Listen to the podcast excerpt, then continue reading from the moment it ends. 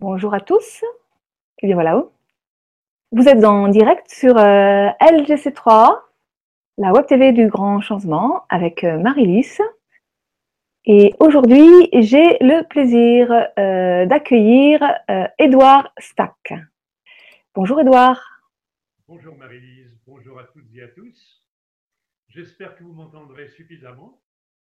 Ouais, alors aujourd'hui, on a un petit souci de, de son, hein, un, petit, un petit problème technique. On a essayé de résoudre ça et, et du coup, euh, du côté de Edouard, le son est très très faible. Alors, si vraiment ça pose un problème et que vous avez accès au forum, euh, n'hésitez pas à aller mettre un petit mot euh, pour savoir si quand même, euh, si vous entendez, si, si, si, si, la qualité permet quand même euh, d'entendre euh, ce que dit euh, Edouard. Voilà. Donc, alors, Edouard, euh, toi, tu es un, ancien euh, coach international. Non, tu es consultant coach international, ancien professionnel de la santé et de l'accompagnement. Voilà. Et aujourd'hui, tu vas nous parler de la puissance euh, du souffle.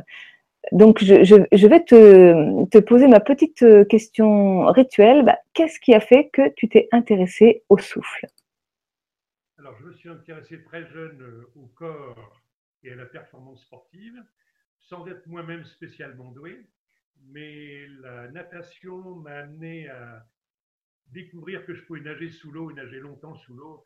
À 16-17 ans, je nageais plus de 50 mètres sous l'eau. Et ensuite, j'étais en Polynésie où j'ai nagé, j'ai plongé avec des vieux plongeurs euh, polynésiens. Et donc, j'ai appris à retenir mon souffle pour aller sous l'eau. Et puis, quand je suis allé au Japon et que j'ai rencontré des Shimaru qui a introduit le bouddhisme zen en France, j'ai découvert que la base de la technique de méditation zen, c'était le contrôle du souffle, la maîtrise du souffle, la conscience du souffle.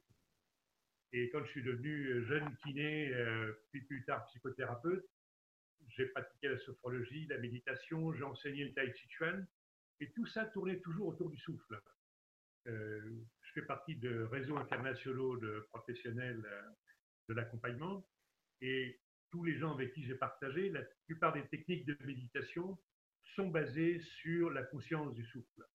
Mm. J'ai coaché des sportifs, euh, des champions, et la préparation physique, la préparation mentale demandait cette pleine expression, cette pleine maîtrise de, de la respiration, et quand même un, un apport d'énergie considérable en plus de la nourriture. Euh, le souple, c'est le comburant qui permet la transformation des aliments en carburant. Euh, sans souffle, il n'y a pas de transformation euh, énergétique de ce qu'on mange. Ah, c'est intéressant ça, très intéressant. Fondamental. Oui, on pense beaucoup à la respiration, alors à la, à la nourriture, alors qu'on ne mange que trois fois par jour, et on respire 20 000 fois par jour, et le cœur bat environ 80 000 fois par jour. Donc, euh, c'est un levier d'action sur toutes les dimensions de l'être humain. La respiration, elle est impactée par tout ce qu'on vit émotionnellement, psychiquement, en situation. Et en fait, c'est réversible. Si on devient conscient de sa respiration, on peut agir sur son état mental, sur son état de sérénité ou d'anxiété, ses émotions et sur son niveau énergétique. Moi, par exemple, je me suis entraîné pendant 50 ans à respirer consciemment 8 heures par jour, que ce soit en travaillant, faisant du sport, euh, dans ma vie euh, personnelle. Et c'est un, un, outil extraordinaire pour développer l'attention, la conscience de soi, la vigilance dans l'action. D'accord. Alors, tu as... Euh, tu as... attends, hop. Tu as donc euh, écrit un, un livre euh, qui s'appelle euh, qui s'appelle qui s'appelle Les vertus de la respiration aux éditions Guy Trédaniel et tu as créé une méthode qui s'appelle Vital Respire, je crois. Hein cette, cette, méthode, j'étais à la Société de sophrologie dans les années 75 avec le docteur Jacques Denard qui promouvait la, la sophrologie de Caicedo, et puis j'en ai rencontré beaucoup beaucoup d'autres. Et la sophrologie, la relaxation, l'hypnose travaillent beaucoup sur le retour au calme et la méditation sur la prise de recul. Moi, j'ai rajouté deux axes très importants dans l'usage du souffle. C'est la dynamisation. Si on pense au, aux rugbyman de Nouvelle-Zélande qui dansent les haka avant le Mhm. match. C'est une danse de guerrier, mais c'est d'abord une activation biologique du système nerveux, du système endocrinien. Ça va stimuler le cerveau reptilien pour donner toute sa puissance comme quand on est en situation de survie. Moi, j'ai pratiqué ça au Japon, en Chine, avec euh, des pratiquants d'arts martiaux. Mais ça fait 30 ans que je m'en sers avec des managers qui sont, par exemple, un peu inhibés, un peu insécures, pour les amener à prendre la parole en public. J'en ai entraîné pendant 15 ans avec des, des journalistes, des caméramans, des comédiens. Et pour pouvoir s'affirmer et projeter sa voix, il faut mettre en jeu sa puissance personnelle. Pour le commun des mortels, cette dimension de dynamisation, elle donne accès à la puissance personnelle. Le diaphragme, qui est le muscle le plus important pour respirer, il est absolument mal connu. Les médecins, les kinés, les profs de gym euh, ne connaissent pas bien le diaphragme postérieur, qui est la clé de la puissance, puisque juste à la même hauteur, il y a les glandes surrénales, qui sont les pompes à adrénaline, qui est l'équivalent des injecteurs dans un moteur. Hmm. Donc, cette euh, transformation de l'énergie grâce au système endocrinien, elle se produit par la dynamisation. Et pour avoir entraîné des centaines d'équipes et des 10 000 managers dans 30 pays, ça marche très fort. Il y a quelques images sur notre site respirologie-france.com où les gens découvriront, en complément du bouquin, ils découvriront la manière de travailler sur les, sur les quatre axes. Le quatrième axe étant l'expression, la prise de parole. Euh, on parle avec son souffle, et si je chuchote, vous ne m'entendez plus. Oui. C'est bien la puissance du diaphragme qui va faire qu'on peut, comme si des méchettes, souffler dans la trompette et projeter le son vers l'extérieur. Et quand Marie-Lise, tu es en scène et tu fais une performance, tu es obligé de t'appuyer, ta colonne d'air s'appuie sur ton diaphragme, qui est l'ouest tonique, sur ton périnée, sur tes muscles abdominaux, pour projeter le son à l'extérieur. Mm. Les auditeurs peuvent s'amuser à faire patati patata très fort, Ah oui. dire comment le son se projette euh, parce qu'on se met en situation de se mobiliser euh, complètement.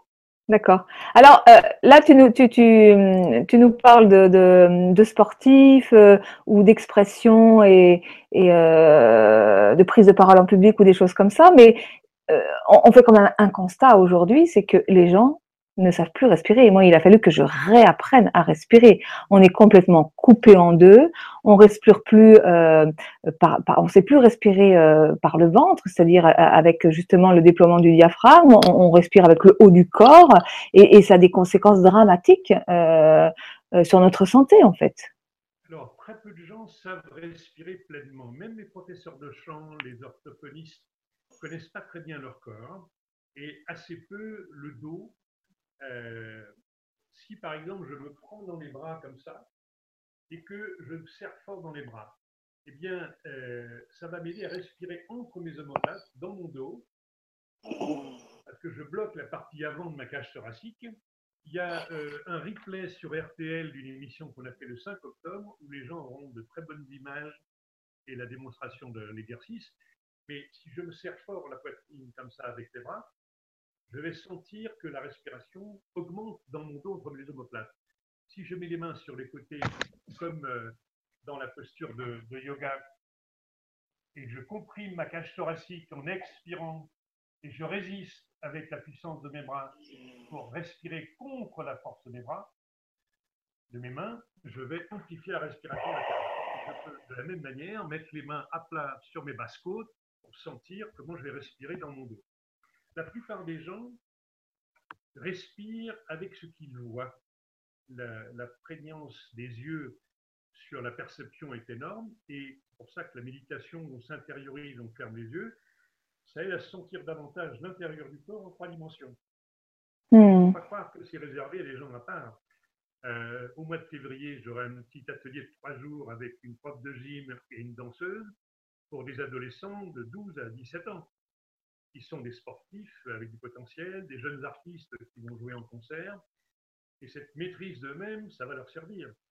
Quand je suis dans un club du troisième âge avec des gens qui ont entre 65 et 85 ans, le simple fait de redécouvrir la puissance du soufflet de la respiration, leur vitalité augmente. Euh, ça stimule leur vitalité d'amplifier la respiration. Sinon, on vit en veilleuse. Euh, la plupart des gens ne respirent qu'avec une moyenne de 15% de leur capacité thoracique.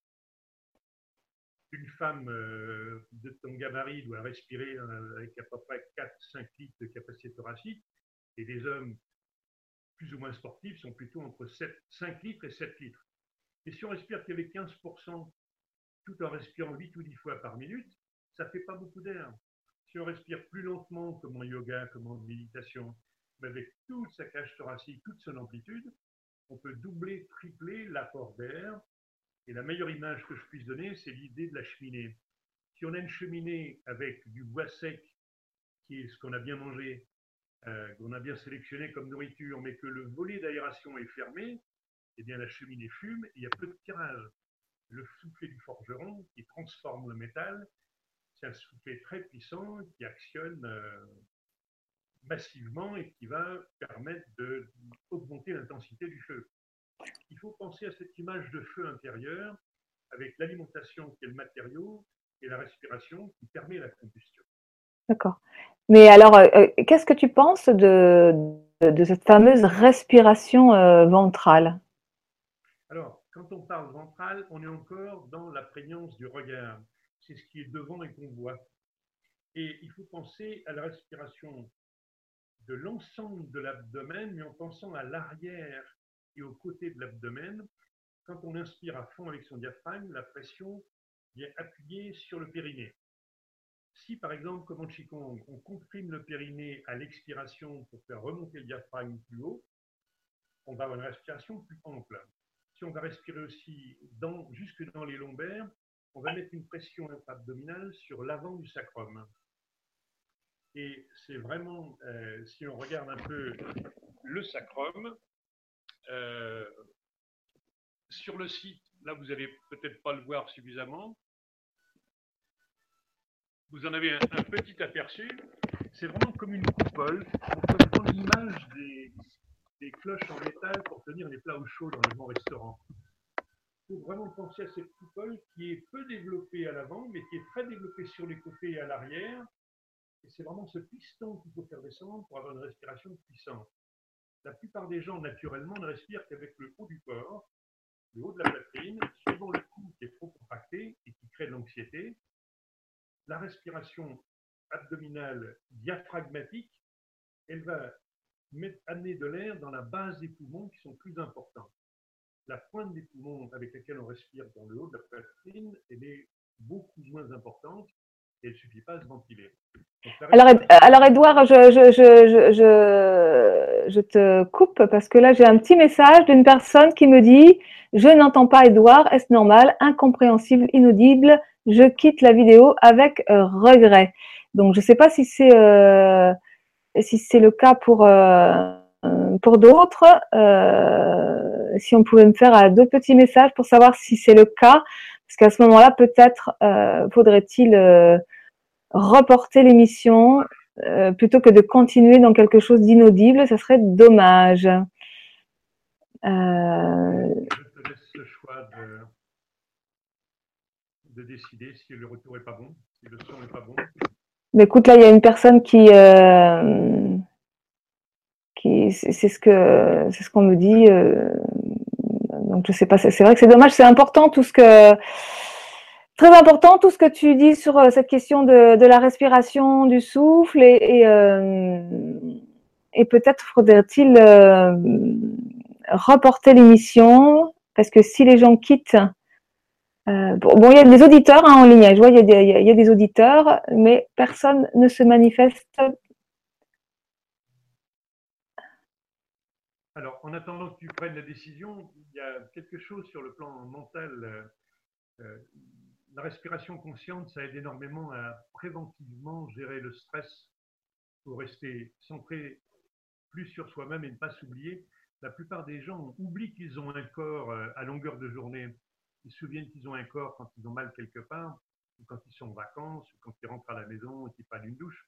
Mais la respiration consciente, ça aide à être conscient de soi-même et être plus dans l'instant présent plutôt d'être tiraillé entre passé, futur, l'extérieur et oublier l'intérieur. Et donc, c'est vraiment euh, un élément important de la prévention du stress. pour la plupart des gens.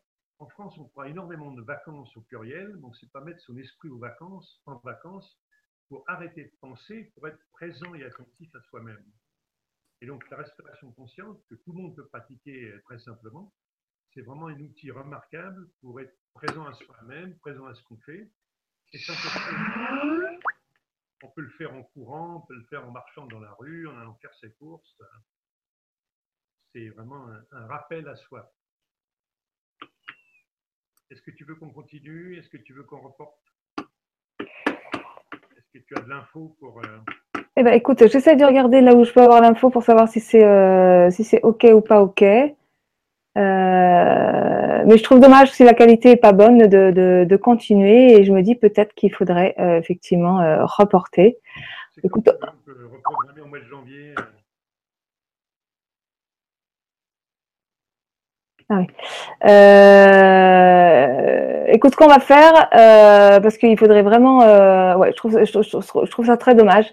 Il faudrait qu'on puisse reporter cette émission pour que la qualité, parce que bon, des fois la qualité de l'image n'est pas géniale, mais quand le son est bon, c'est quand même l'important parce que si les gens sont obligés de tendre l'oreille ou de, enfin, ça va être compliqué. Donc, euh, je crois qu'on va on, va s'arrêter là. Euh, voilà. Bon, écoute, je vais arrêter la diffusion en direct. Euh, et, euh, je préfère qu'on qu'on reporte. Tu restes en ligne, j'arrête la diffusion. Donc je suis désolée pour ce petit accident technique. On reportera l'émission au mois de, de, de, de, on va voir au mois de janvier. Enfin, on va la rapporter cette émission pour qu'elle soit de meilleure qualité parce que c'est vraiment fondamental tout ce que tu nous dis, Edouard. Voilà. Voilà, merci, au revoir à tous et belle journée.